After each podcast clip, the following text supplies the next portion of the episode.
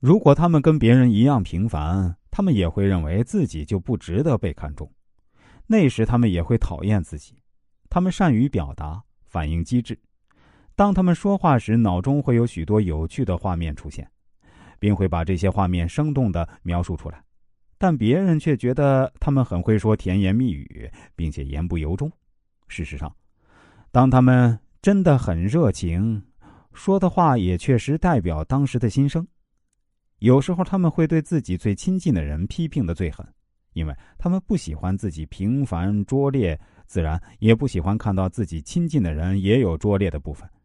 这就仿佛看到自己的拙劣一样，会让他们感到极不舒服。他们会自动反省自己，以自我批判挡住别人的批判。他们的优越感有时把自己气得像只鼓胀肚子的大青蛙一般。别人小小的一句批评，常常让他们觉得十分刺耳难受。他们可能一直很优秀，更厌恶没有发挥才华的机会和不被人们欣赏。这时，他们就会自暴自弃，甘于堕落，还会认为这完全是环境对不起他们。他们知道自己是有能力的，只要有好的环境，而且也愿意的话，什么事情都可以做得很好。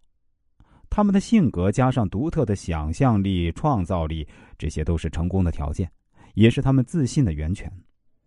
他们只喜欢与志同道合，也可以说是品味相同的人打交道。原因是他们对一些自己不感兴趣的人缺乏耐性，维持普通交情倒没什么问题，但深交就做不到了。他们有看人的诀窍，往往凭第一印象就可以决定是否与之交往。而面对感兴趣的人，他们会表现出天真和充满热情而迷人的神态。他们爱的人也会是高品位的爱好者，同时他们的愿望也很容易由别人来完成。他们不是喜欢利用别人，而是具有领导人的特质。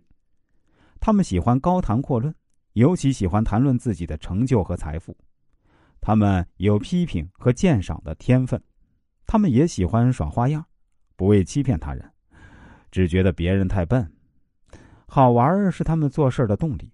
加上害怕失利，他们避免在他们不熟悉的领域中竞争，因为那可能太辛苦，而且不好玩。他们对待伴侣的选择更证明他们的特别。只有在伴侣也是高价值、高品位的人之时，他们才能真正享受爱人的快乐，否则会认为是对自我形象的伤害。所以，他们也害怕过快的决定他们的婚姻。